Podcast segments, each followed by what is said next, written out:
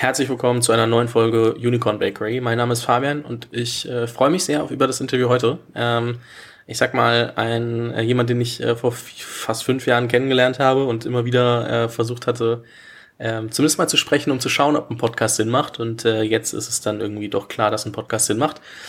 Äh, und zwar ist heute dabei Hung Dang von äh, Y42 und wir sprechen gleich darüber, was Y42 macht.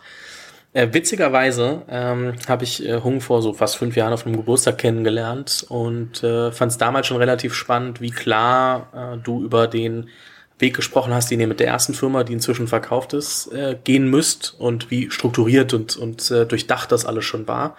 Was mir, ich war, ich war damals irgendwie anderthalb Jahre in Berlin oder so, wenn überhaupt. Ähm, und hatte noch gar nicht so viele Leute kennengelernt und gerade auch nicht junge Leute mit so einem straighten, straighten Fokus und äh, fand es dann auch spannend, dass es ich, so von außen betrachtet relativ auch in diesem äh, in diesen Steps äh, dann eingetreten ist und dann irgendwie mitbekommen, dass ihr Y42 gemacht habt, ähm, unter anderem, weil namhafte Investoren eingestiegen sind, wie Insight, ähm, Atomico, La Familia und so weiter, jetzt irgendwie 36 Millionen Dollar eingesammelt habt. Viel, also ich glaube über 150 Leute seid, äh, wenn ich das richtig im Kopf habe, um die 150 Leute und ähm, auch, auch gerade stark am Wachsen und deswegen ähm, kommt man eigentlich schon fast nicht mehr drum herum, wenn man sich mit der Startup-Welt ein bisschen beschäftigt. Äh, wir sprechen ein bisschen drüber, wie es ist als Solo-Founder ähm, von dann auch mit diesen VCs zu raisen und äh, ein paar andere Themen. Ähm, bevor ich da jetzt weiter drüber rede, herzlich willkommen im Podcast. Vielen lieben Dank äh, wenn ihr euch das Video anschaut. Wir beide schwitzen hier tatsächlich ein wenig. äh, heute ist es ziemlich schwül in Berlin, äh, Sommer Berlin. Ähm, aber das sollte uns jetzt nicht äh, davon abhalten, ein tolles äh, ja, Podcast äh, für euch und auch, dass wir uns beide mal nach fünf Jahren wieder unterhalten. Also ich freue mich drauf. Vor allem ist es 21 Uhr abends, ne? Und es ist trotzdem noch warm genug. Da merkst du, ähm, heute war ein guter Tag. Ja. Lass uns gerne mal einsteigen mit so mit, mit drei kurzen Fragen. Frage eins: Wie beschreibst du in zwei Sätzen, was ihr bei Y42 macht? Wir helfen andere Unternehmen dabei, ähm, aus Daten äh, Wert zu generieren, sei es jetzt äh, aus Daten Insights oder auch Daten automatische Aktionen zu generieren.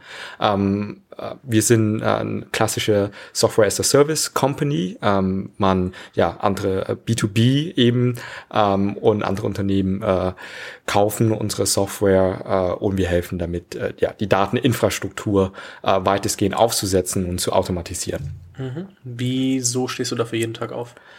Also es hat eine Hintergrundstory, die geht äh, ja ne, sogar in meine Kindheit. Ich, äh, ich liebe Mathe, ich war relativ gut in der Schule. Ich liebe Statistik. Ähm, der Grund auch dafür, meine Eltern sind äh, beide Statistiker. Ähm, mein ja mein Stiefvater ist Professor in Soziologie, also er unterrichtet Statistik. Äh, meine Mutter hat auch in Statistik promoviert und das heißt, ich kam aus einem ja, sagen wir Datenhaushalt und habe dann auch ähm, erstmal im Bachelor BWL gemacht äh, mit äh, ja, Fokus äh, auf die, äh, Statistik ähm, und dann in meinem Master Business Analytics gemacht äh, und sogar angefangen äh, in dem Bereich zu promovieren. Mhm. Dann hast du eine erste Firma gemacht. Deswegen musst du mal ganz kurz erzählen, wie du auch in Venture gerutscht bist. Also war die erste Firma schon Venture getrieben? Ähm, war bei 42 das erste Mal so richtig Venture? Wie bist du da reingerutscht? Und ähm, vielleicht auch mal kurz noch dadurch, dass es schon eine andere Firma gab, vielleicht einfach so ein bisschen mal mehr ja. auch, auch ausholen als nur, wie bist du in Venture gerutscht, sondern wie, wie bist dann auch bis Y42, wie hat sich das dann entwickelt? Ähm, ich war immer relativ gründungsaffin und ja, ich glaube, ich bin auch mit äh, acht Jahren nach Deutschland gekommen als Immigrant. Ich glaube, ähm, man sieht es auch in vielen Statistiken, Immigranten sind, äh, nehmen ein größeres Risiko auf sich auf, äh, müssen sich auch selber was beweisen. Und ich glaube, das hat natürlich viel dazu beigetragen, ähm, dass ich so ticke, wie ich ticke. Und dadurch habe ich auch mehrere Stationen durchlaufen, wie zum Beispiel ähm, das CDTM in, in München. Also für diejenigen, die das nicht kennen, das ist ein Studienprogramm, äh, ein Entrepreneurship-Studienprogramm aus München. Kamen auch sehr viele erfolgreiche Gründer aus dem Programm. Also meine Klasse, wir waren 25 Leute und da gibt es einige Unicorns, die aus der einen Klasse gegründet wurde, äh, wie jetzt zum Beispiel Personio, Forto, äh, Razer, ähm, Trade Republic äh, und und und. Äh, also mehrere Unicorns und äh, es scheint noch nicht aufzuhören in der einen kleinen Klasse. Und dadurch, ähm, wir haben immer alle gegründet, äh, also sofort nach dem CDTM, also die meisten von uns. Und bei den meisten äh, ist die Gründung tatsächlich die erste Gründung gescheitert, wie zum Beispiel äh, vom, vom Iggy, der dann danach Personio gegründet hat. Ähm, da war sein Unternehmen, ich glaube, Pablo Guide, das ist, die sind re relativ ja, schnell äh, gescheitert oder nicht so der größte, äh, wie das die Gründer ursprünglich wollten. Ähm, und in der Zeit habe ich auch gegründet. Ich habe äh, eine Eventfirma gegründet. Und die Eventfirma hat 20er Jahre Events äh, organisiert und wir waren zu meiner Zeit in ja, 20 Ländern aktiv und dadurch war die Firma etwas zu erfolgreich. Äh, das, äh, damit scherze ich immer, weil ich bin da relativ lange geblieben bei der Firma, äh, währenddessen äh, Iggy schon äh, angefangen hat, Personio zu gründen und das jetzt ja eine Multi-Billion-Dollar-Company äh, geworden.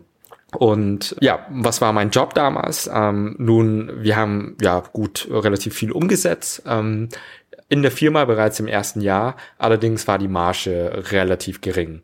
Und dadurch habe ich es mir zur Aufgabe gemacht, die Events, die ich organisiert habe, ähm, sehr strukturiert, ähm, also sehr datengetrieben zu, zu analysieren. Ähm, wie schaffe ich das denn, wirklich die ja, wie schaffe ich das denn, die Marge zu erhöhen? Also damals war, glaube ich, unsere Marge zehn Prozent ähm, und ich habe dann durch viel Datenanalyse und zu dem Zeitpunkt 2013, 14 gab es nicht viele Tools ähm, und ich habe in der Zeit auch ja Business Analytics studiert. Dementsprechend habe ich dann selber die De ähm, Data Pipelines aufgebaut bei uns. Also ich habe äh, ja durch ganz viel rumgehacke. Damals hatte Facebook auch nicht wirklich eine API und ich musste Daten aus dem Ticketing-Plattform, aus Umfragen, alles zusammen kombinieren, transformieren, visualisieren analysieren und dann auch Vorhersagemodelle äh, bilden. Und das hat so gut geklappt, dass wir die Marge von 10% auf etwa 13, 14% erhöht haben und somit den Profit äh, fast ja, um 50% erhöht haben. Und das war dann der Zeitpunkt, wo ich gesagt habe, ich habe Lust jetzt äh, Software zu gründen. Ähm, ich habe Lust, das jetzt, was ich äh, für unsere Events gemacht habe, auf größere Events äh, umzusetzen. Und dann habe ich meine letzte Firma gegründet, die ist äh, Mitra Intelligence GmbH. Ähm, und wie der Name schon ja das äh, impliziert äh, aussagt, das ist eine Datenanalysefirma auf mit dem Fokus auf Events. Das heißt äh, etwa ja, wir haben 2000, Ende 2016 angefangen. Ähm, zu dem Zeitpunkt, äh, ich war wirklich kein guter Programmierer. Ich konnte ein bisschen scrapen, aber ich musste dann trotzdem ja irgendwie Production-Grade Software aufbauen, habe da am Tag gelernt, wie man programmiert äh, in, in, der Nacht dann die App dann irgendwie gebaut, äh, mit irgendwelche äh, mit Werkstudenten, die es mir wirklich beigebracht haben. Hat mehrere Jahre gedauert, äh, hat dann noch relativ gut geklappt. Wir haben dann ja Millionen, äh, also äh, Investment äh, bekommen, damals vom strategischen Investor. Und ähm, dann haben wir auch ja äh, die Firma skaliert und etwa ein Drittel alle Events äh, in Europa, ähm, ja, wir haben etwa ein Drittel alle Events in Europa analysiert. Also ob es jetzt ein Justin Bieber Konzert war oder ein Ed Sheeran oder Southside Hurricane Festival. Ähm, die, ja, diese Events, äh, da haben wir alle die Daten erhoben und äh, analysiert. Ich habe dann Ende 2019 gemerkt, hey, ich habe da doch ziemlich äh, ja viel äh, Technical Debt aufgebaut. Ich habe es auch zum ersten Mal gemacht. Ähm, ich habe jetzt auch nicht gesehen, wie die Firma. Ganz kurz zur ja. Erklärung: Technical Debt bedeutet, dass man also nur, dass ich es für die ZuhörerInnen mal kurz erkläre, dass man den Code so geschrieben hat, dass man manche Sachen nochmal äh, überarbeiten muss, um dann den Code clean zu haben und ähm, dann auch für weitere äh, Programmierer irgendwie sauber übergeben zu können, dass man da jetzt nicht irgendwie Sachen Soweit habe ich es bisher verstanden, ähm, dass also, man nichts, nichts übrig lässt, was eigentlich noch gemacht werden müsste. Äh, so wie ich das interpretiere, ist Technical Debt, also meine Aussage, die ich hier versuche zu machen, ist, ähm, wir können die Software nicht auf andere Bereichen umschreiben ah, okay, oder ja. wir können die Software nicht skalieren auf andere Use Cases, weil die einfach relativ schlecht geschrieben wurde und sehr begrenzt war auf diesen einen Use Case. Und ähm, ja, ich habe dann auch vorgeschlagen, hey, äh, wir müssen jetzt die Software noch, nochmal neu umschreiben. Das würde uns etwa ein Jahr dauern. Unsere Investoren waren aber ja nicht äh, damit happy und äh, dadurch habe ich auch entschieden, hey, dann äh, ja, lasse ich das sein. Also ich verkaufe äh, meine restlichen Anteile auch an den strategischen Investoren. Das jetzt, äh, ist eine MDAX-Firma, also haben jetzt auch eine Verschwiegen Verschwiegenheitsklausel, aber ja, könnt ihr auch gerne auf mein LinkedIn schauen. Ich glaube, äh, da, da sieht man schon, äh, welche, welche Firma das ist. Und dort habe ich eben auch die Dateninfrastruktur ähm, ja, mit aufgebaut, also durch unsere Software. Und dadurch habe ich auch mal ein Enterprise eben von innen gesehen. Ich habe dann auch äh, ja auch für sehr viele verschiedene Unternehmen die Dateninfrastruktur aufgebaut. Und nochmal, ich bin ja eben rausgegangen, weil ich wusste, hey, wie müssen wir jetzt also Y42 aufbauen, unsere neue Software aufbauen, äh, ohne diesen Technical Debt ähm, und äh, um das wirklich skalierbar zu machen. Und dann habe ich äh, Anfang ja 2020 dann äh, gesagt, ähm, lass uns damit loslegen äh, und äh, ja, das ist die Story. Das war dann auch, äh, wie, sehr hat dich das Timing äh, erwischt, dass dann irgendwie die Pandemie kam und du dachtest, okay, gut, ähm, wir sind da jetzt mit losgerannt oder wollen damit gerade losrennen. Ich weiß nicht, wie genau das dann vom, vom Timing war. Hat dich das äh, stark betroffen oder ähm, was hat das dann mit deiner zweiten Gründung oder dritten Gründung, wenn man die Eventfirma davor mitzählt, äh, ja. gemacht? Also definitiv äh, Corona ja, hat uns jetzt äh, nicht geholfen, weil äh, wir waren ja davor in der Eventbranche tätig. Das heißt, wir hätten jetzt auch gerne Software in naheliegenden Industrien, also für naheliegenden Industrien aufgebaut, wie jetzt sagen wir mal Travel ähm, oder auch für äh, Hotelindustrie, also alles, was viel mit Experience zu tun hat. Und äh, ja, Experience gab's halt nicht. Du bleibst halt zu Hause äh, während Corona.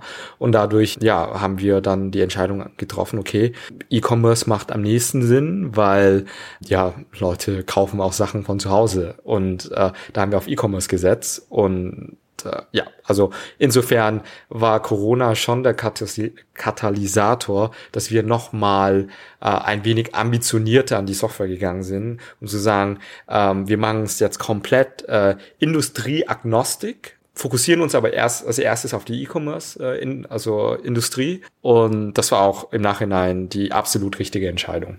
Du hast gerade gesagt, äh, Corona hat uns nicht geholfen. Ich würde sagen, vielleicht sogar schon, weil man halt ja. eben doch eben auch noch mal am Anfang nicht. denken musste. Aber ja.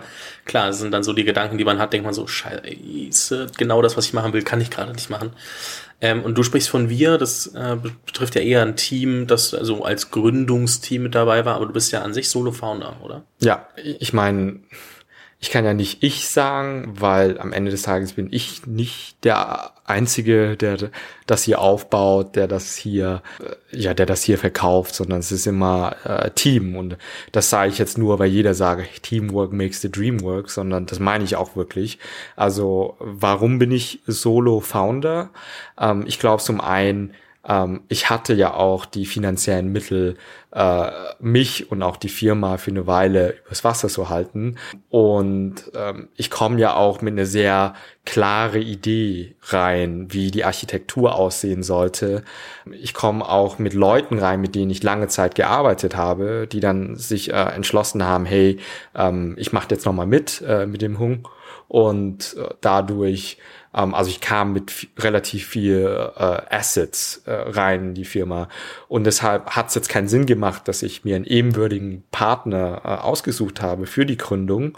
Äh, vor allem, weil die Leute, die reinkamen, hatten ja auch kein Risiko. Also die wurden ja ganz klar bezahlt. Und äh, das heißt, das unternehmerische Risiko hat nur ich auf mich genommen.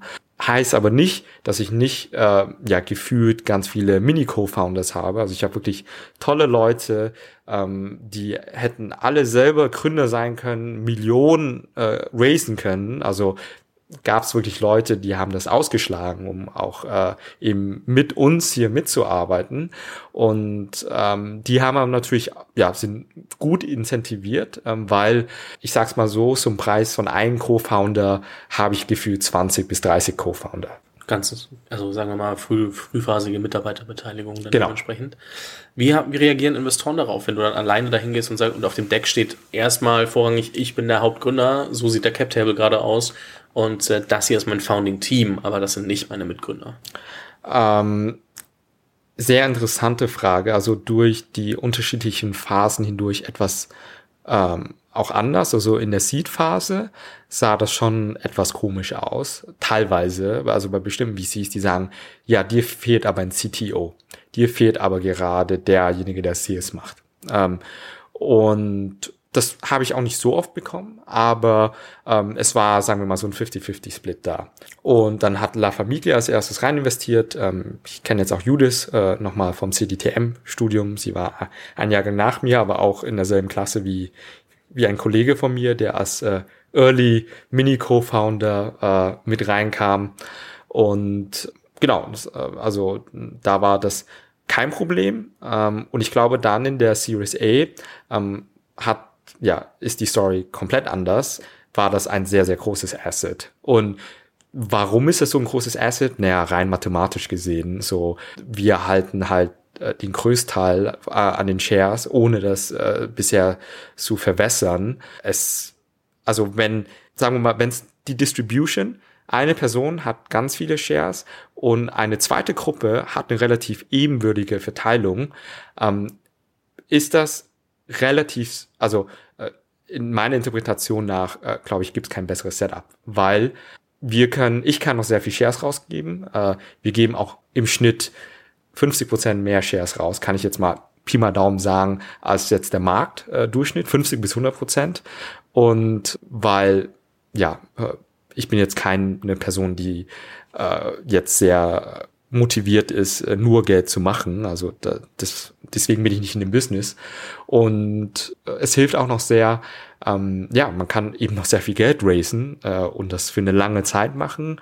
Ähm, man kann Leute incentivieren, man kann ähm, auch, nehmen wir mal an, in fünf Jahren, vielleicht bin ich nicht mehr dabei aber dann kann ich immer noch ein, ein CEO einstellen äh, oder das Leadership Executive Team.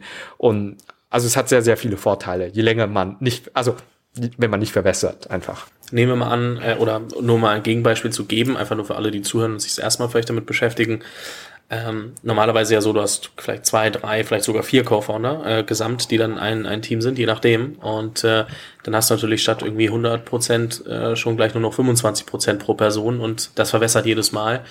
Ähm, da landest du halt dann in den späteren Runden ähm, oder relativ spät Richtung Exit hin, wenn du so weit kommst. Da haben halt auch viele Gründer oftmals äh, noch was im einstelligen Prozentbereich und ja. da kannst du natürlich nicht mehr viel abgeben oder Leute incentivieren. Du musst immer von anderen Leuten halt auch die Erlaubnis holen, diese Prozente mit zu verwässern. Also da sind dann ganz viele Sachen, die damit reinkommen. Ich habe letztens eine spannende Statistik gesehen, dass es ähm, so am Anfang natürlich viel ausmacht bei der Verwässerung, später man dann irgendwie doch relativ ähnlich im Vergleich zum Gründungsteam ähm, noch an Shares hält, weil man dann trotzdem immer weiter, immer weiter verwässert. Anfangs hat man natürlich deutlich mehr, ähm, mehr Shares, aber die packe ich mal mit rein. Ich kann die nicht genau wiedergeben, gerade die, die Quelle, ja. aber fand ich nur ganz faszinierend zu sehen, wie sich das dann verteilt. Ich glaube, es war von Sifted. Ja. Ähm, ich glaube, ähm, es ist noch eine wichtige Sache, die ich jetzt äh, nicht äh, genannt habe. Also wenn du ebenwürdige ähm, ein ebenwürdiges Gründerteam hast, kann das auch sehr gut laufen. Ich würde aber sagen, in den meisten Fällen läuft es nicht gut, weil du wirst immer äh, Fights haben zwischen Gründern. Ich kenne wirklich kein einziges Team, oder sorry, kein einziges ist übertrieben, aber größtenteils der Teams, die ich kenne, da sieht das Gründungsteam nach einer Zeit tatsächlich anders aus. Oder es, es gibt äh, Disputes oder also äh, Streitigkeiten zwischen den Gründern. Und zusätzlich dazu, du hast halt einfach eine Person, ähm, die jetzt, wenn wir keine Entscheidung finden, die jetzt einfach sagt, okay, so wird's gemacht. Und lieber kommst du halt voran, als äh, ja als würde, also lieber triffst du eine, eine Entscheidung, als würdest du keine treffen. Und damit kommst du auch schneller voran. Du machst die Fehler, aber du lernst auch viel schneller und iterierst einfach schneller mit einer Person, die dann einfach auch den Takt vorgibt.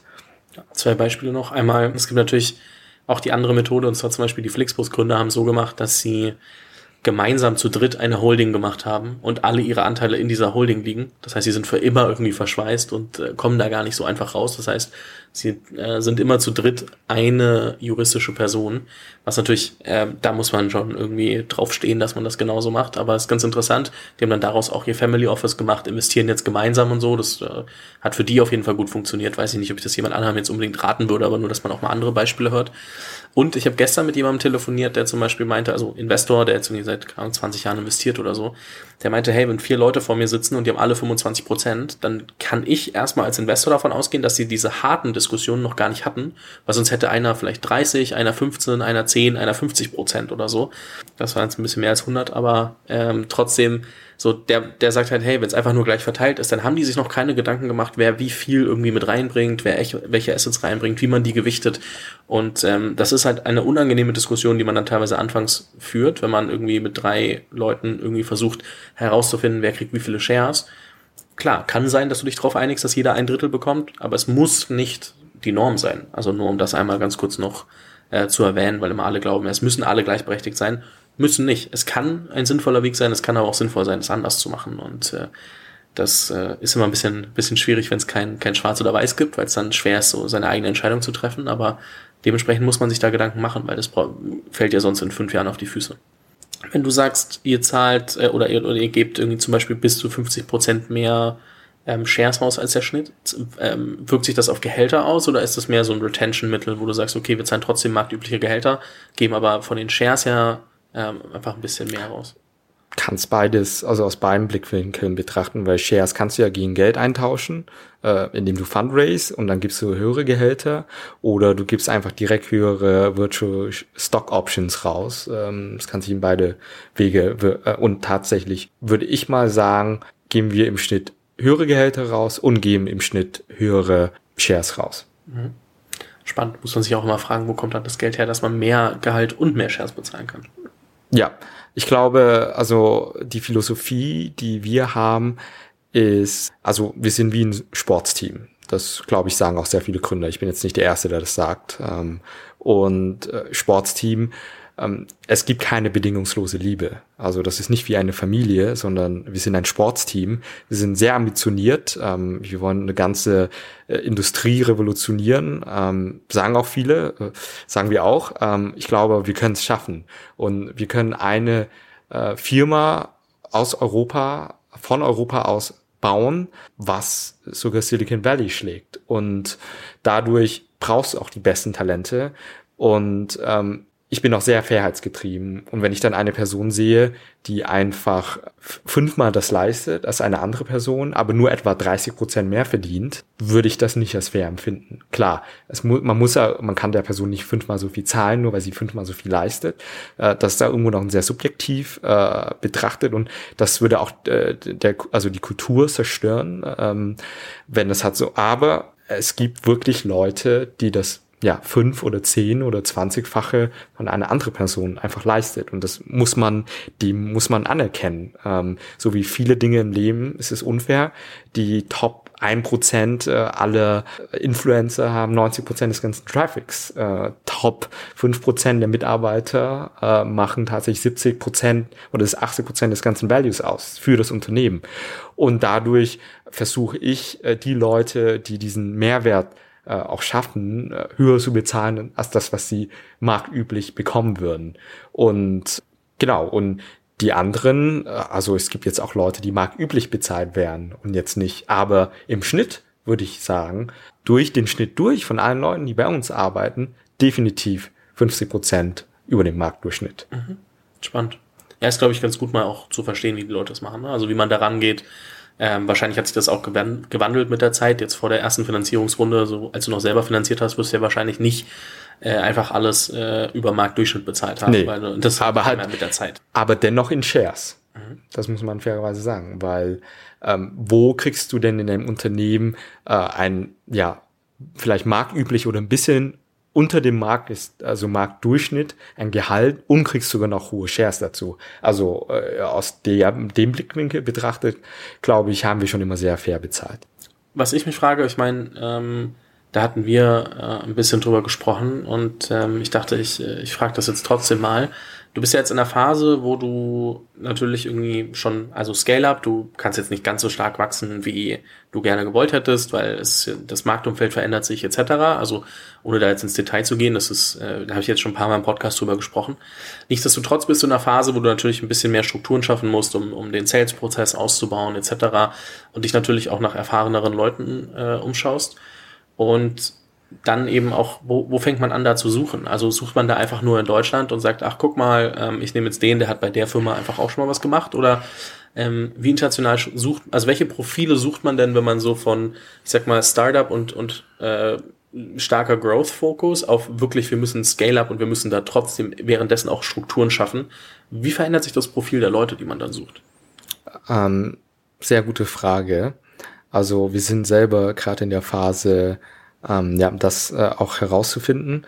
Ähm, danke. Wir haben tatsächlich einen äh, gerade ja einen Executive Hire gemacht. Ähm, also relativ ja hohe Executive äh, in einem äh, Decacorn und also C-Level von dem Decacorn ist jetzt noch nicht äh, ja veröffentlicht, deshalb äh, will ich jetzt mal Namen und auch äh, Unternehmen nicht sagen, aber ähm, das wäre äh, eine Person, wo wir auch sehr ja, gespannt sind, äh, wenn sie jetzt äh, ab den 1. Oktober bei uns anfängt, äh, wie das sich auswirkt, auch auf die Kultur. Wir sind als Unternehmen ähm, ein B2B-Unternehmen, das zunehmend upmarket geht, also mehr äh, auf Unternehmen 1000, 2000, 10.000 Leute, also äh, ja SMEs und Upmarket äh, auch Richtung Enterprise und dadurch brauchen wir auch eine Person, die diesen Enterprise Sales äh, kann. Und das, äh, ähm, ja, und unser neuer Executive Hire kommt aus dem Umfeld, äh, war in dem anderen B2B, nur Enterprise Sales, äh, das andere B2, ja, äh, andere B2B SaaS, äh, Enterprise Sales. Ähm, und genau, da, da sind wir sehr gespannt, äh, wie das wird. Ähm, kann ich jetzt auch noch nicht sagen. Das wird ein Kulturschock sein, sowohl für äh, unsere neuen Executive, aber auch äh, für, für uns als junges Unternehmen, das noch nicht so viele Strukturen hat, ähm, äh, jetzt Strukturen zu schaffen, Enterprise Seals auch zu cracken und aber vielleicht mal ein bisschen mehr generisch. Ähm, also wir brauchen jetzt in der Phase jemanden, wo wir uns auch im äh, Leadership-Team ganz klar geeinigt haben, äh, been there, done that. Und ähm, selbst Iggy, also Ignaz, der, der eine der Gründer von Personia, der hat jetzt auch mit uns äh, für ein ganzes Jahr mitgearbeitet. Ähm, aber wir sind jetzt schon größer auch, ähm, als, ähm, als er damals ähm, von Personio gegangen ist. Das heißt, die Phase kennt er auch noch gar nicht. Und da wäre Iggy auch nicht der Richtige für die jetzige Phase. Du brauchst jemanden, der jetzt von 100 Leute auf 1000 Leute hochskaliert hat. Bin there, done that. Und davon gibt's leider nicht viele in Europa. Genau für diese Phase. Ähm, in Amerika, auf der anderen Seite, gibt's schon relativ viele. Und du brauchst auch noch jemanden, ähm, also wenn das jemand davor schon gemacht hat und der super erfolgreich ist, dann bricht ja auch noch ein großer Teil weg, weil warum willst du es dann nochmal machen? Du hast, sagen wir mal, vielleicht äh, genug Geld gemacht, dass du äh, dir diese Inner Violence nicht mehr geben musst, weil das ist ja wirkliche ähm, höchstes Level Selbstdisziplin, ähm, auch dass du dich immer überwinden musst und dieses Feuer, das du hast, das hast du halt einfach vielleicht nicht mehr, wenn du es schon einmal gemacht hast. Und das heißt, wir müssen da eine ganz kleine Gruppe finden, die sagt, hey, ich bin noch mega motiviert, ähm, ich habe das schon mal gemacht, diese Phase von 100 auf 1000, vielleicht nicht als Nummer eins, aber als Nummer zwei. Ähm, ich habe B2B-Erfahrung, was äh, B2B SaaS-Erfahrung, was in Europa auch nicht äh, so häufig ist. Und dadurch gibt es sehr wenige Leute in Europa, die dieses Profil hätten. Und äh, wir suchen auch vermehrt ähm, äh, in Amerika, also wir haben sehr viele ähm, ja, Leute interviewt, wirklich auch VP-Level äh, von Revolut, von ja wirklich äh, den verschiedensten Unicorns hier in Europa. Aber da war noch nicht jemand dabei, äh, zum Beispiel für unsere VP of Marketing Rolle, die wir jetzt, äh, wenn ihr hier dieses Interview zuhört und VP of Marketing seid und äh, das Profil äh, entspricht, ähm, dann ja, bitte bewerben. Und wir suchen auch jemanden, der jetzt ähm, nicht so alt ist. Also so alt im Sinne von, hey, äh, noch, äh, also wir sind jetzt im Schnitt 30, das heißt jemanden äh, Ende 30, Anfang 40, das wäre jetzt noch äh, so die perfekte ja, Altersklasse, wo auch äh, ja kulturell, glaube ich, der Unterschied noch nicht so groß ist und, das, äh, und wir noch sehr viel von der Person lernen können. Und ja, also zusammengefasst, äh, wir haben tatsächlich den ersten Executive Hire gemacht. Das wird unser neuer äh, President und äh, zuständig für die Go-to-Market-Seite. Ähm, wir suchen noch nach äh, ja, weitere Executives wie VP of Marketing, ähm, scheitern aber gerade auch ein bisschen in Europa, weil wir das Profil einfach äh, nicht finden. Schauen uns vermehrt nach äh, in die USA. Hoffe, das beantwortet deine Frage. Ja, finde ich ganz spannend. Also äh, sehr, sehr interessante Phase natürlich auch ne, für einen selbst, wenn man dann merkt, okay, wie gut funktionieren die Hire wirklich? Äh, ist ja auch immer so eine, so eine Frage, ne? weil die ja andere Strukturen gewohnt sind, nur weil jemand irgendwie in, einer, in einem äh, Deckercorn, keine Ahnung, Head of Marketing war, heißt das nicht, dass man dann in einem äh, in der Firma, also und das Deckercorn hat zum Beispiel irgendwie 1000 Leute, 1500 Leute, heißt nicht, dass die in einem Team mit 100 Leuten oder 120 Leuten genauso performen. Ich habe das nur auch bei anderen mitbekommen, die es noch krasser hatten, dass jemand irgendwie in einem Mehrfach-Unicorn irgendwie Head of Marketing dann rübergegangen zu, zu jemandem in so ein 30-Mann-Team. Das hat gar nicht funktioniert. Da war ja. einfach der, der, der Kulturswitch so krass und auch die Art, wie die Teams strukturiert sind und so, ähm, dass die Personen auch einfach nicht mehr gewohnt waren zu sagen, hey, ähm, ich mache mir die Hände schmutzig, sondern wo ist mein Team? Und ja. äh, das kannst du, also manchmal sind dann einfach ganz unterschiedliche Anforderungen. Was mir aufgefallen ist, ist, dass es in den USA oft Leute gibt, die sich darauf spezialisieren, zum Beispiel von 10 auf 100 Leute, von 100 auf 1000 Leute oder 1000 auf noch größer zu wachsen und dann zu sagen, in dem Bereich, für diese Phase bin ich gut und die reizt mich. Und die dann auch wirklich in diesem Bereich bleiben. Also das habe ich immer mal wieder gesehen. Das ist jetzt wahrscheinlich nicht der Standard und das ist wahrscheinlich einfach nur, weil das davon allgemein nicht viele gibt, fällt es immer mal wieder auf, dass es aber trotzdem Leute gibt, die sich so positionieren. Das fand ich nur ganz faszinierend. Das ist mir in Deutschland noch gar nicht aufgefallen und ich glaube, das dauert auch noch ein bisschen, bis wir mehr Firmen hatten, die ähm, solche Phasen durchlaufen sind, ähm, entweder erfolgreich geworden oder gescheitert, wo die Leute dann sagen, hey, ähm, ist an Marktumständen vielleicht auch gescheitert und nicht an unserem Department, aber äh, und dann einfach nochmal diese Rolle machen wollen auch. Da bin ich echt sehr gespannt, ähm, wie sich das entwickelt. Aber ja, ist auch, äh, da müssen wir uns irgendwann mal drüber unterhalten, wie viel man dann am Ende aus den USA heiern muss, um, um diese Phase vielleicht auch zu besetzen. Ja, also wir haben jetzt unser Office in New York aufgemacht, äh, genau aus dem Grund, wir müssen, wir müssen A, den amerikanischen Markt äh, für uns gewinnen und B, ähm, wir müssen ja gute Executives Hire machen und da schauen wir uns vermehrt äh, auch Inside Partners sitzt auch in New York, das ist äh, einer unserer Investoren, deshalb ja. Ja, ich glaube, was natürlich auch äh, ganz spannend ist, ist ähm, das, das Thema Fundraising, ich meine, aktuell wird es ein bisschen, bisschen schwieriger, oder hast angesprochen, ihr habt äh, Top-VCs mit drin. Ähm, war, du hast angesprochen, La Familia war dann über, über einen Kontakt, aber auch so Inside, äh, Atomico ist immer so die Frage, wie ist das dann mit den Fonds zu arbeiten? Ne? Weil ähm, ohne dass man, also einfach mal in Perspektive zu setzen für viele, die die Chance nicht haben, so würdest, also würdest du sagen, es macht einen so krassen Unterschied im Vergleich zu allen anderen VCs, die du bisher kennengelernt hast?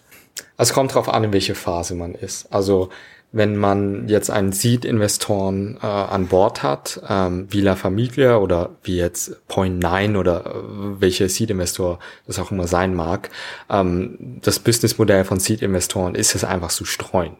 Das heißt, äh, ja, von deinen 100 Investments schafft das vielleicht drei oder vier. Brauchst vielleicht in deinem Cohort ein Unicorn ähm, und dann hast du bereits, also das ist dein Fund Returner. Das heißt, ähm, Seed-Investoren sind in der Regel auch kleiner ähm, und die müssen streuen. Das heißt, ähm, du kannst dann allein ja for, First Principle mäßig nicht viel erwarten äh, von von Seed-Investoren. Da glaube ich spielt das keine große Rolle, wer das sein mag.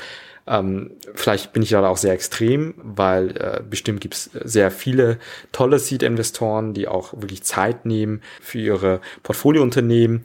Ähm, bei uns war das allerdings so, ähm, wir hatten den Vorteil, dass wir auch ja Friends, also in der Runde Friends and Family Business Angels hatten. Also ich äh, ja durch mein letztes Unternehmen oder auch durch äh, dadurch, dass ich äh, glaube ich mich doch relativ äh, gut mit äh, von von der Art her. Ich, ich habe äh, viele Freunde gehabt, die erfolgreich sind, ähm, die selber davor gegründet haben, erfolgreich gegründet haben. Und ich habe sie einfach gefragt, hey, wollt ihr nicht einfach äh, ähm, ich bin mir relativ sicher, diesmal klappt's.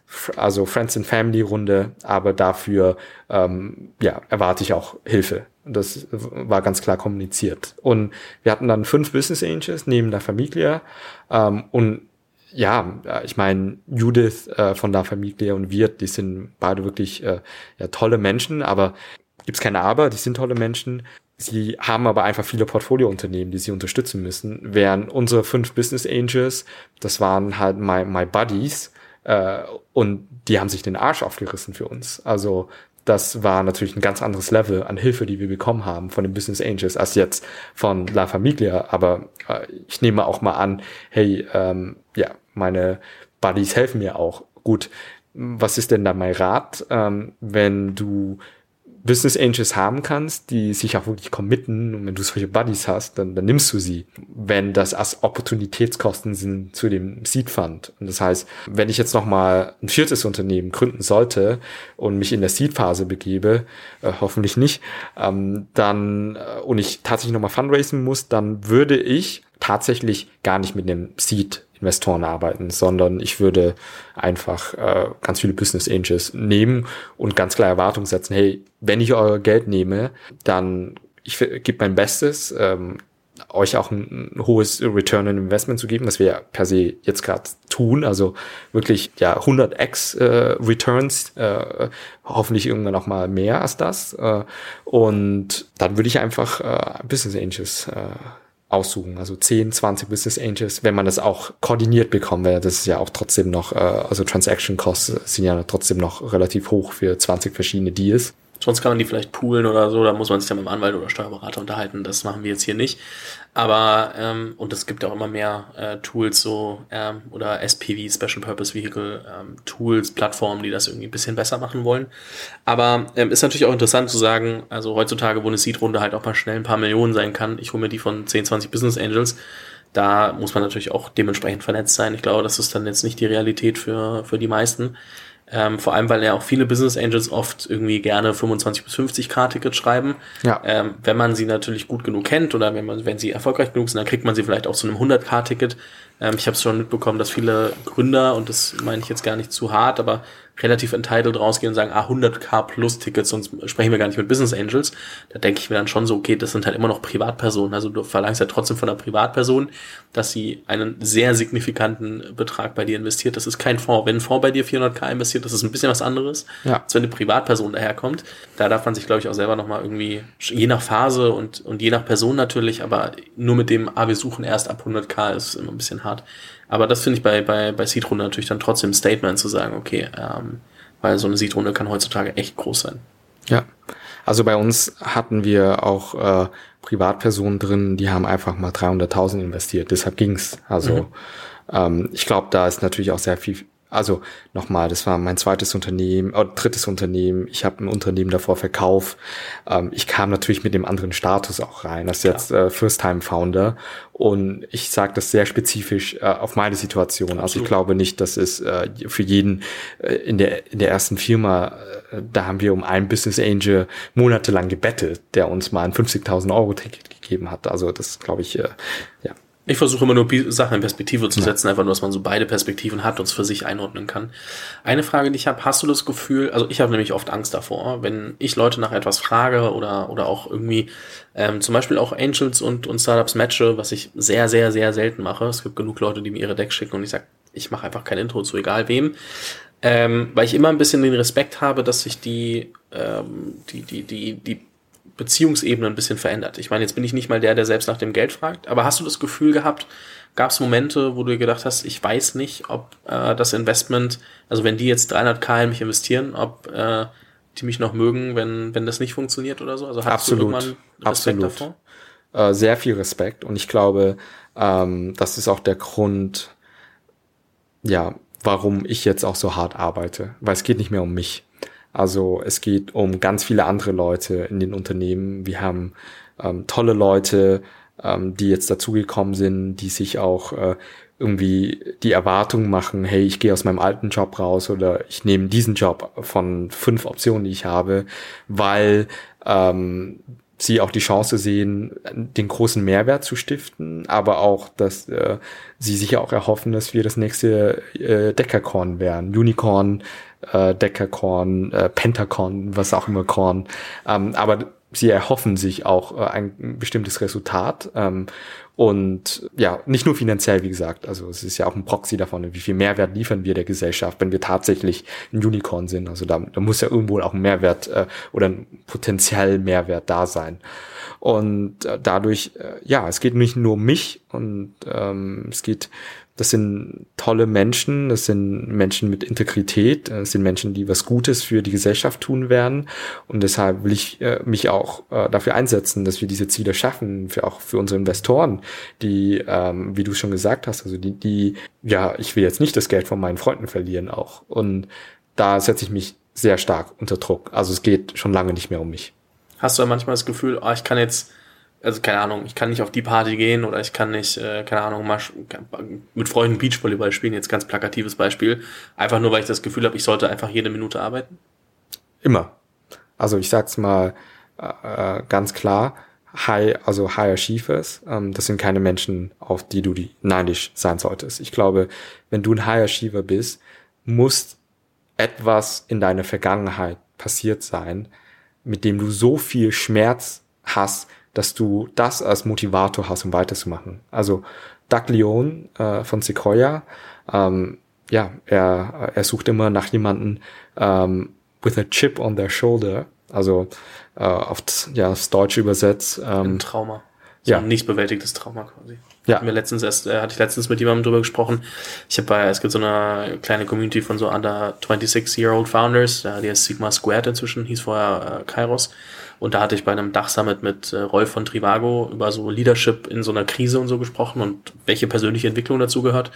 Und da ging es am Ende im Q&A auch ein bisschen drum, dass äh, jemand äh, von vielen Business Angels und so gehört hat, äh, dass sie äh, immer nach Gründern mit, mit einem Trauma suchen und Rolf war so, also Rolf hat selbst auch so 100 plus Investments gemacht äh, und sagt so, ja gut, aber welcher Gründer hat kein Trauma? Die Frage ja. ist eher nach welcher, also hat er schon bewältigt und ähm, wie groß und wie stark ist dieses Trauma? Ähm, fand ich schon eine äh, sehr, sehr interessante Aussage dann nochmal. Ich sage das auch, das ist eine Inner Violence, mit der du das vergleichen kannst. Du arbeitest härter, länger, ähm, du gibst dich nie mit was zufrieden. Du da, dein einziger Job ist es, dich nicht mit Status Quo zufrieden zu geben. Du musst sehr äh, demanding sein, äh, ähm, also ständig viel von dir verlangen, ständig viel von anderen Menschen ähm, verlangen, ähm, immer weitermachen, deine eigenen Bedürfnisse ignorieren. Da muss ja ein gewisses Level an Trauma da sein. Also und wie gesagt, Achievers, äh, auf die sollte man nicht neidisch sein, aber die Welt braucht auch Achievers. Ähm, sonst ja vieles, was wir hier sehen, kommt dadurch, dass gewisse Menschen dieses Trauma haben und dann äh, das in etwas anderes ummünzen. Und ich hoffe auch, dass ich eines Tages äh, selber dieses Trauma für mich auch überwinden kann. Das kann ich aber nicht machen, während ich hier die Verantwortung habe über äh, so vielen, äh, die Verantwortung für so viele Menschen, für unsere Investoren, äh, irgendwo auch für mich selber. Ähm, wenn ich das habe, kann ich das nicht machen. Und äh, kurze, kurze ja. Zwischenfrage. Ich meine, es ist ja auch immer so eine Reise, dann überhaupt zu verstehen, welches Trauma hat man. Ja. Hast du dich auf die Reise schon gemacht? Ja, klar. Also ich glaube, ähm, ich bin mir relativ klar, welches Trauma ich habe. Also ich bin als Immigrant hergekommen. Ich konnte für die ersten zwei Jahre kein Deutsch sprechen. Ähm, ich war ein großer Außenseiter. Also ich meine, der Bedingungen gegeben, konnte kein Deutsch. Äh, die Kids waren damals schon vier Jahre zusammen in der Schule. Ich bin in der vierten Klasse dazugekommen. Ich sehe auch anders aus. Ich war das einzige, also der, äh, das asiatische Kind, das einzige asiatische Kind da auf der Schule in Bayern. Und äh, ja, ich war ein großer Außenseiter und ähm, ich konnte es auch als Kind nicht, ähm, also mein Attributionsmechanismus hat noch nicht so gut funktioniert als Kind und ich habe das alles äh, gedacht, dass es an mir liegt. Also, äh, aber ich müsste es eigentlich anderen Gründen zuordnen, wie zum Beispiel, äh, ich konnte die Sprache nicht etc. Und dadurch frisst du es halt in dich auf und sagst, okay, ähm, ich bin es nicht wert oder ähm, es ist was falsch mit mir und du hast dann ähm, und das erste Mal, wo ich das Gefühl habe, wow, okay, ich bekomme Anerkennung, das ist, wenn ich in der Schule gut war. Oder auch von, von meinen Eltern auch zu der Zeit haben sie sich auch geschieden. Also das, äh, ja, äh, das heißt, ich, ich hatte einfach ja nirgendswo äh, Zuneigung, Liebe, Akzeptanz äh, und als kleines Kind ist es, glaube ich, relativ schwer zu dem Moment. Und äh, ich habe dann das erste Mal einfach, wie gesagt, Akzeptanz gefunden, indem ich gut war in der Schule. Und dadurch habe ich das immer sehr identifiziert mit Leistung. Ähm, dass ich fühle mich gut, weil ich Anerkennung und Liebe bekomme, wenn ich Leistung erbringe. Und ich fühle mich sicher, wenn ich Leistung erbringe. Und das muss nur so ein ganz kleiner Gedanke sein, äh, der sich dann in dir aufblüht. Und dann baust du deine Realität äh, darauf auf über Jahre. Und das ist jetzt, äh, seitdem ich, keine Ahnung, neun bin, das sind jetzt über 20 Jahre, äh, mit der ich diese Gedanken weiter und weiter und weiter mit äh, äh, irgendwelchen Beweisen zugefüttert habe. Und äh, ja, ich habe halt diesen Chip on my shoulder. Ich weiß auch, dass ich den gerne irgendwann ablegen sollte und muss, äh, wenn ich auch ähm, ja eine gesunde Beziehung zu mir selber führen will oder zu meinen Freunden und Partnern, äh, wo ich einfach nicht so demanding sein darf. Ähm, aber bis dahin habe ich noch diese Verantwortung für die Firma und bis dahin ähm, lasse ich es noch als einen großen Teil von mir und ändere nichts dran. Sehr, sehr äh, ehrliche, ehrliche Worte.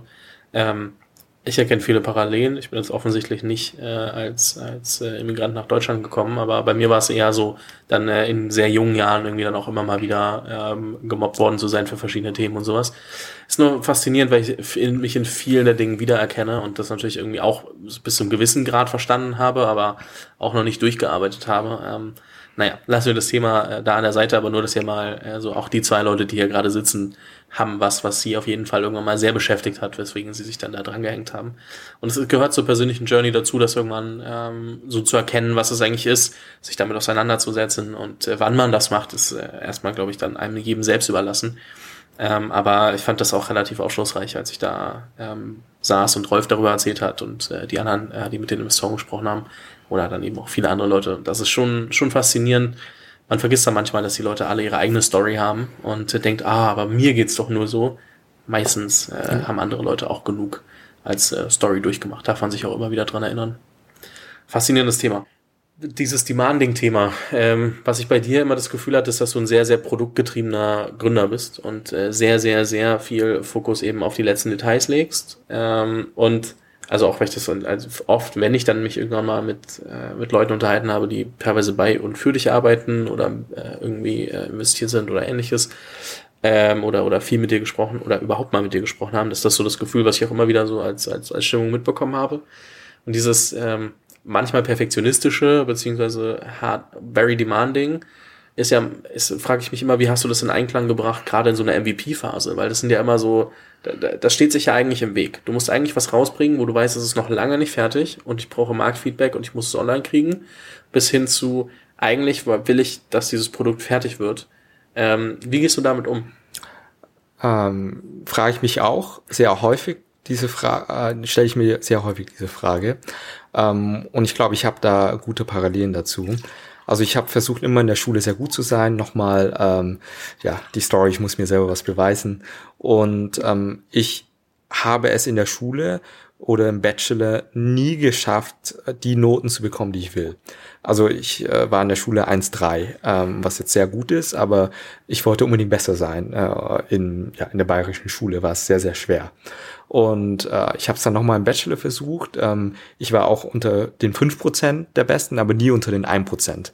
Und der Grund dafür ist, dass ich viel zu perfektionistisch war bei den ähm, ganzen, beim Lernen, aber auch beim, äh, beim äh, bei dem Test, äh, also bei den Examen, bei den Klausuren selber, dass ich immer viel zu viele Antworten für eine, also viel zu viel Zeit für eine Frage äh, aufgebracht habe und dann eine Aufgabe am Ende nicht geschafft habe. Und ich habe diese Strategie, äh, ich habe das sehr stark abgelegt, dieses äh, perfektionistisch sein äh, in meinem Master und da wurde ich tatsächlich Jahrgangsbester. Und das heißt, ich, man muss eine ganz feine Schere finden, äh, wo man sagt, hey, man ist noch fertig mit der Aufgabe, aber das ist gut genug, dass du trotzdem das Höchste rausbekommst. Also es ist eigentlich Effizienz, ist das richtige Wort. Und äh, ich will wieder Jahrgangsbester werden in dem, was ich tue, in der, also in der Unternehmung hier. Und das heißt, ähm, ich bin sehr effizienzgetrieben. Das heißt, ähm, wir haben sehr buggy Software am Anfang rausgebracht, nur um Feedback zu bekommen. Aber gut trotzdem noch äh, ein Notch reingesetzt, äh, um zu sagen, hey, selbst wenn es buggy ist, ähm, und wir wissen das auch fundamental, dass wir ähm, teilweise dieses Risiko eingehen müssen, ähm, muss es trotzdem noch polish aussehen. Und ja, dann, äh, und wir sind auch sehr, ähm, ich glaube, die Art und Weise, wie wir Produkt bauen, ist sehr aggressiv. Ähm, aggressiv im Sinne von, äh, wir suchen immer die nächste S-Curve. Also das heißt, wenn etwas nicht funktioniert, schmeißen wir es weg. Also da müssen wir, da denken wir nicht darüber nach. Wenn ein Code den Wert nicht mehr liefert, den er liefern sollte, ist der Code raus. Ähm, sehr aggressiv auch im Sinne von, ähm, was kann ich denn tun, dass, also First Principle, das ist, welche Entscheidung mache ich, auf dem First Principle, das ist dann über Zeit compounded. Das heißt, dass du Systeme aufbaust, ähm, die nicht nur kurzfristig einen Nutzen haben, sondern auch mittel- und langfristig ähm, dich auf andere Höhen bringen. Und das, und das schaffst du halt nur, wenn du wirklich A, immer ehrlich zu dir selber bist. Du weißt, eigentlich ist diese Aktivität, die ich tun muss, ähm, die kostet aber extrem viel Kraft, die dauert auch, nimmt auch viel Zeit, um diese Strukturen, diese Fundamentals zu schaffen. Aber wir setzen immer auf Fundamentals, die, äh, die compounden als nicht. Meint es auch sowas wie, wir hatten ja vorhin über die, die Firma davor gesprochen und die, die uh, Technical Debt. Ja. Ähm, meint es auch zu überlegen, okay, welche Grundlagen kann ich jetzt schon im Code setzen, dass ich das dann auch später dementsprechend auf andere ähm, Bereiche besser ummodellieren kann? Also meint es auch solche Dinge, wo du sagst, okay, das dauert halt einfach trotzdem ja. einen Tick länger, ist aber dann die Vorbereitung darauf, dass wir es dann einfacher haben? Ähm, definitiv, ich glaube, aber das ist ja, sind ja viele Faktoren, die da reinspielen. Du musst ja trotzdem Geld machen, damit du die nächste Runde fundraisen Bestimmt, kannst. Das war nur ein Beispiel, einfach nur, dass man da nochmal ja. drauf zurückkommt, weil wir vorhin über den, den, äh, ich sag mal, Gegenpart zu dem ja. Beispiel gesprochen haben. Ja, aber ich sag nochmal explizit dazu, macht nicht den Fehler, äh, baut etwas ewig lang auf, setzt die perfekte Strukturen. Das ist auch der falsche Weg. Also man braucht Feedback, man braucht, äh, man muss auch äh, verschiedene Dimensionen beweisen. Und deshalb, ja, ist es, kann ich jetzt nicht so einfach pauschal sagen, Alles gut. baut die Grundlage nur, setzt nur auf die Grundlage, sondern wege es einfach ab, äh, in welche Situation äh, ja man auch sein mag. Mhm. Ja, finde ich faszinierend. In welchen, also einfach mal konkreter gefragt, ähm, was waren denn Dinge, wo ihr ähm, beim MVP einfach gesagt habt, okay, das können wir gar nicht zu Ende entwickeln, so da geben wir es einfach wirklich buggy raus und da wissen wir, wir müssen es eigentlich langfristig besser machen. Hast du konkrete Beispiele für Features, die nicht entwickelt waren, nur minimal ähm, Sachen, die einfach ja. so, ich sag mal, ja, Ahnung, minimal fertiggestellt waren für MVP. Ja, also äh, das erste Mal, wo wir unser Produkt rausgebracht haben, hatten wir drei Integrationen. Also wir sind ein Tool, das äh, mit äh, mittlerweile 140 äh, verschiedene Tools, Datenbanken, Filesysteme integriert. Und da hatten wir drei. Und der erste Kunde, der mit uns arbeiten wollte, wollte eine Facebook-Integration. Ähm, die hatten wir noch nicht. Wir hatten damals nur Excel, äh, CSV und Google Analytics wir haben natürlich beim Verkauf gesagt, klar, wir haben Facebook. Und dann haben wir wirklich das Minimalste gemacht, was benötigt war, um eine Facebook-Integration mitzugeben. Und das haben wir dann einfach geliefert. Natürlich haben wir dann erstmal, oh, das fehlt, das ist nicht äh, richtig, das funktioniert noch nicht. Das müssen wir einfach dann im Nachhinein äh, einfach bauen. Also das ist Beispiel. Oder bestimmte Teile, äh, da wissen wir, okay, von etwa 20 Cases funktionieren nur 15 und was ist aber die Wahrscheinlichkeit, dass jemand anders die andere Cases nutzt? Ähm, zweiprozentige Wahrscheinlichkeit, dann, okay, bei einer zweiprozentige Chance nehme ich das auf mich, dass äh, wir das noch nicht machen, aber dafür was anderes. Also sehr äh, nochmal statistisch äh, Wahrscheinlichkeitsrechnung mit äh, Nutzen ähm, und damit sind wir eben rein. Eigentlich wie wir, ja, wie wenn man, das ist eine sehr ähnliche Strategie, wie äh, wenn man einfach knappe Ressourcen und man muss das meiste rausholen und das ist genauso wie wenn du eine Klausur schreibst. Deine Ressource ist die zwei Stunden, die du einfach hast. Und dann musst du diese Ressource verteilen ähm, und auch versuchen irgendwo, äh, wenn Aufgaben, die ähnlich sind, dann machst du die zusammen als erste, weil dann hast du irgendwie äh, ja eine Economics of Scale Effekt dahinter ähm, und wo du sagst, okay, die Aufgabe gibt wenig Punkte her, aber die kostet mich irgendwie 15 Minuten, dann machst du die halt nicht, äh, weil die mit so einer Wahrscheinlichkeit so und so viel beiträgt zu dem Nutzen. Und so haben wir immer Produktentscheidungen, also komplett äh, versucht irgendwie zu rationalisieren, zu quantifizieren, auch den, den Wert dahinter. Selbst wenn wir es nicht implizit gemacht haben, äh, sorry, explizit gemacht haben, haben wir es implizit immer in unseren Köpfen gemacht. Was ist denn Kosten, Wert, Wahrscheinlichkeit, ähm.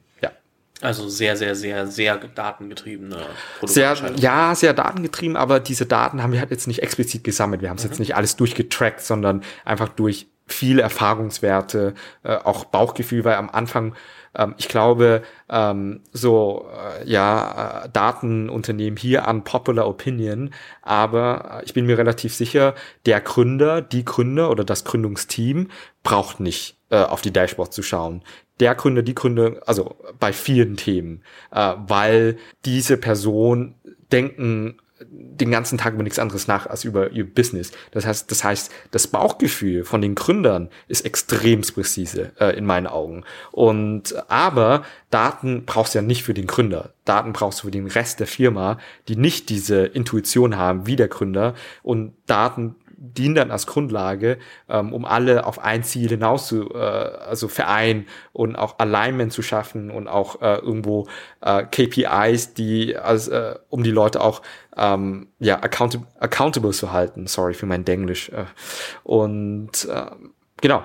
Und deshalb sage ich das mal so, am Anfang haben wir sehr datengetrieben gearbeitet, aber durch, da, durch die Informationen, die ich einfach als Gründer gesammelt habe äh, und die verarbeitet habe und habe dann diese Entscheidung auch einfach getroffen.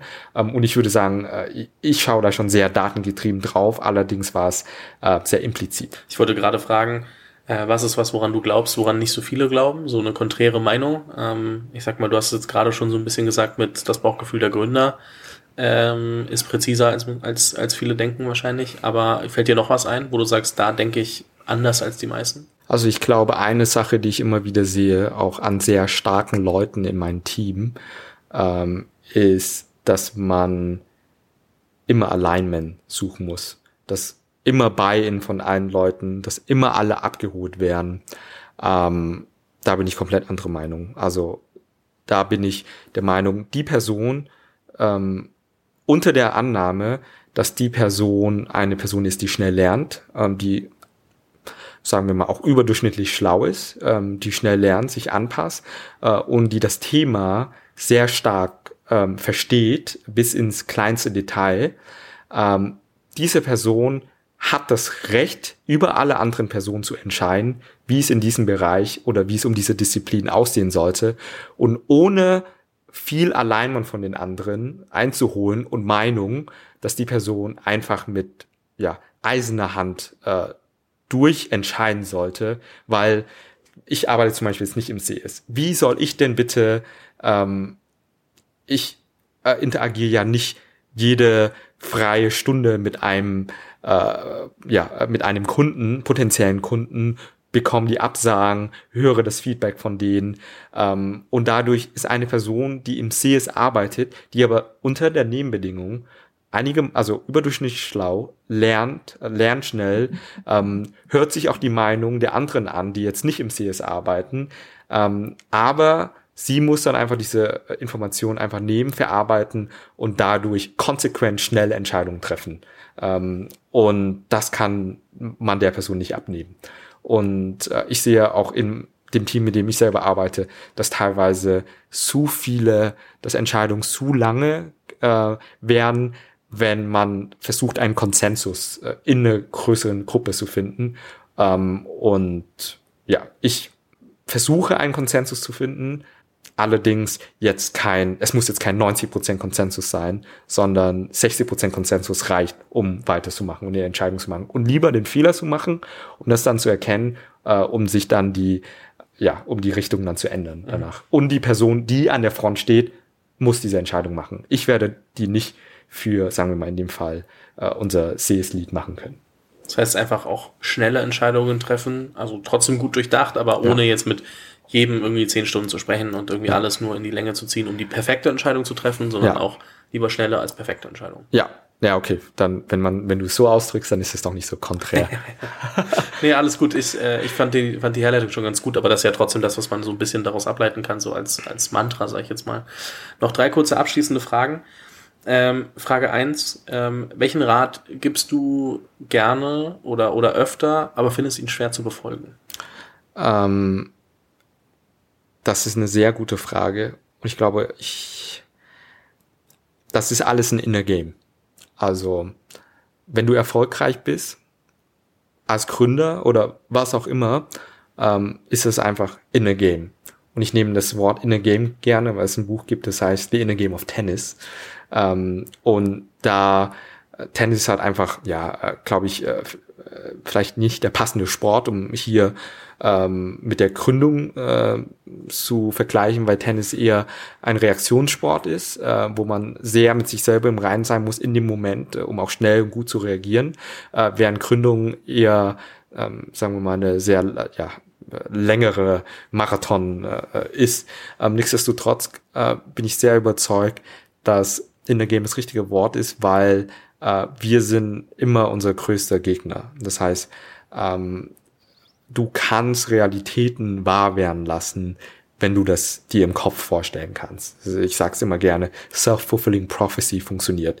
Du stellst es dir so stark vor, wie äh, das Endresultat aussehen sollte.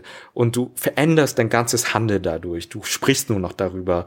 Du, du sagst es nach außen hin. Leute glauben es dir dann auch. Und dann, und dann verwandelt es sich alles in eine self-fulfilling prophecy. Ähm, und äh, ich sage immer, wie wichtig in der Game ist, aber ich schaue selber nicht immer drauf, dass ich, ähm, dass es mir persönlich gut geht. Ich gehe immer so extrem. Das heißt, ich merke das dann, wow, okay, das war jetzt ähm, äh, ein Schritt zu viel. Also äh, wenn ich so weitermache, weiß ich nicht, äh, ob ich das noch bis 40 Jahren schaffe, äh, weil ich äh, habe jetzt einfach diese extra zwei Stunden gemacht, die ich hätte nicht machen sollen. Oder ja, ich verstehe, wie wichtig mentale Stärke einfach ist. Ähm, und ich glaube, ich habe auch sehr viel mentale Stärke durch äh, dadurch, gesagt, äh, dass ich äh, auch viel Trauma überwinden musste. Ähm, und ich gebe auch diesen Rat, dass es alles einfach ein Inner Game ist, wenn du ein erfolgreicher Gründer werden willst. Ähm, weil wenn du wächst ähm, als Person, wachsen die Menschen um dich herum. Ähm, wenn du und die Menschen um dich herum wachsen, wächst die Firma. Und ähm, ich schaue aber auch ja öfters nicht drauf auf meine mentale Gesundheit, weil ich einfach äh, zu schnell, zu stark, zu aggressiv ähm, vorangehe. Mhm. Was würdest du sagen, ähm, würdest du gerne an der Startup-Szene ändern? Gibt es was, was du also was du ändern würdest, wenn du, wenn du könntest? Also auf der praktischen Seite ähm, natürlich äh, Mitarbeiterbeteiligung, und das ist ja ein großes Thema, das wir äh, einfach in Deutschland haben. Ähm, ja, die sind halt einfach nicht sehr freundlich äh, für Mitarbeiter, die ähm, VSOP bekommen, weil äh, Dry Income, du äh, hast noch nicht mal die Anteile äh, irgendwie, ja, das Geld bekommen, musst darauf bereits Steuern zahlen und deshalb muss man da äh, Konzepte finden wie Virtual Stock, Share, Share Option etc. Und das ist auf der praktischen Seite. Ähm, was würde ich anders machen noch äh, in der Startup-Branche? Ähm, ich würde mehr über Mental Health reden und ich glaube, das äh, passiert jetzt auch zunehmend. Ähm, ich würde das Ganze nicht so ähm, glorifizieren wollen, dass, dass also ähm, dass man gründet, ja.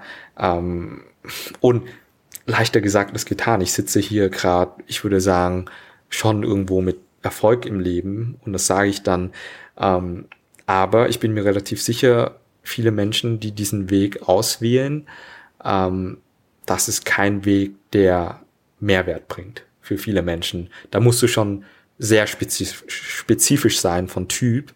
Ähm, also Leute belächeln mich jetzt vielleicht, wenn ich äh, jetzt äh, das Beispiel nehme äh, vom dem Myers-Briggs-Test. Ähm, Myers-Briggs-Test, also 16 Personality, 16 Persönlichkeit, ähm, hast du ja auch bei Consulting, wie wenn du jetzt mit McKinsey etc. reinkommst. Ähm, und viele Leute belächeln mich, wenn ich äh, eben diesen Test äh, als Beispiel nehme. Aber bei mir ist dieser Test, ähm, du hast halt vier Persönlichkeiten, hast halt so einen Quadranten und ich bin ENTJ.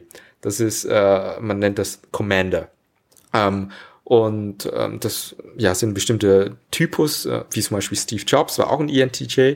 Ähm, und das ist eine sehr extreme Persönlichkeit. Also das ist, wie der Name schon sagt, Commander. Das heißt, in allen vier Persönlichkeiten von dem Myers-Briggs-Test, also äh, Extroversion, th äh, Thinking, Judging etc., bin ich sehr, sehr extrem an einem Ende.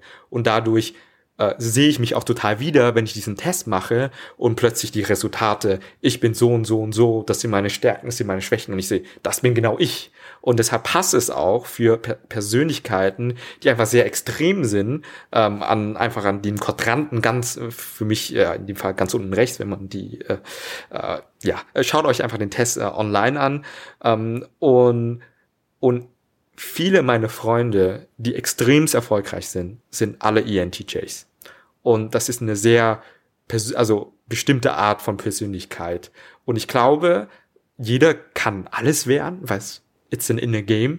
Aber willst du wirklich zehn Jahre äh, durch Traumen äh, gehen, damit du ein ENTJ wirst, damit du bestimmte Persönlichkeitszüge hast, um dieses Spiel zu gewinnen? Willst du diesen Schmerz erleben? Ähm, und es ist egal, wie erfolgreich du sein magst, glücklich, musst du, du musst immer lernen, selber glücklich zu werden am Ende des Tages. Da kannst du dich, da kannst du noch Milliardär sein, da wird jemand geben, der ist reicher als du. Und du wirst dich immer vergleichen, der ist schöner, reicher, fitter, was es auch immer sein mag, mehr Freunde äh, und liebevolle Kinder. Ähm, und deshalb würde ich sagen, die äh, in der Startup-Szene sind Gründer viel zu glorifiziert was sehr ungesund ist, weil es kommt mit einem sehr, sehr, mit einem sehr hohen Preis.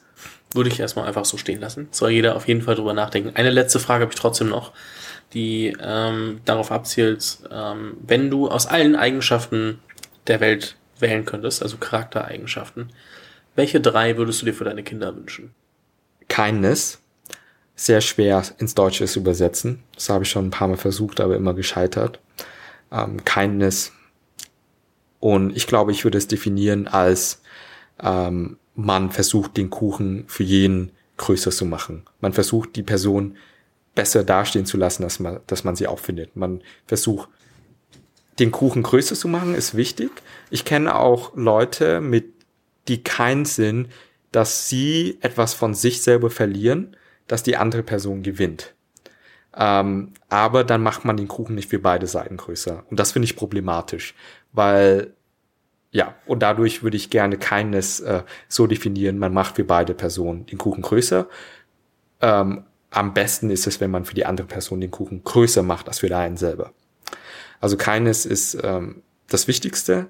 Ähm, das zweitwichtigste, was ähm, ja ähm, ein Growth Mindset, also vielleicht Ambition äh, oder ähm, Ambition ist, glaube ich, zu stark. Ich würde jetzt nicht wollen, dass meine Kinder dieselben Ambitionen haben als wie ich. Nochmal viel Trauma damit verbunden, dass man so ambitioniert ist, ähm, sondern ein Growth Mindset, ähm, ja, dass man, weil es auch sehr natürlich ist, dass man als Person wächst, dass man re reflektiert ist in dem, was man tut, äh, dass man seine eigenen Schwächen bewusst ist und dass man ähm, dann an diesen Schwächen einfach arbeitet. Ähm, und so, egal was das Leben auf einen, ja, wie, wie das Leben auf einen zukommt, ähm, dass man auch die schweren Zeiten lernt zu überwinden. Ähm, und das dritte ähm, würde ich sagen, Akzeptanz. Ähm, dass man auch als eine Gegenenergie hat zu der ständig wachsen, wachsen, wachsen, sondern auch zu akzeptieren, sich selber zu akzeptieren, ähm, den Moment auch so akzeptieren, ähm, äh, den Umständen und auch sich damit zufrieden zu geben. Und das ist etwas, das ich auch wünsche, dass ich es auch schaffe, eines Tages, diese Yin und Yang, die Yang-Energie ähm, mehr äh, für mich selber in meinem Leben zu etablieren. Das wünsche ich meinen Kindern. Cool. Vielen lieben Dank für all die ähm, ja, Gedanken, Insights, äh, die, die ganzen Sachen, die du geteilt hast. Ähm, ich fand's super. Ähm, ich, bin ich bin mir sicher, wir hören uns nochmal im, im Podcast. Das wird ein bisschen dauern wahrscheinlich, einfach weil jetzt allgemein erstmal ich auch sehr gespannt bin, wie die Themen, über die wir gesprochen haben, äh, sich entwickeln. Ähm, und dann gibt's bestimmt ein paar neue Punkte, die wir, die wir aufgreifen können. Ähm, Nochmal kurzer Hinweis äh, für alle, die äh, jetzt glauben, sie sind oder kennen jemanden äh, potenziell als, als VP Marketing, einfach Bescheid geben. Ich leite es dann weiter. Ähm, für ein äh, B2B SaaS-Thema, äh, in, in, äh, das jetzt wirklich Scale-Up wird. Ähm, genau, ansonsten, ich verlinke alles, äh, worüber wir gesprochen haben, in den Show Notes. Ähm, sag vielen lieben Dank, wünsche weiterhin viel Erfolg und ähm, bis bald. Vielen lieben Dank auch.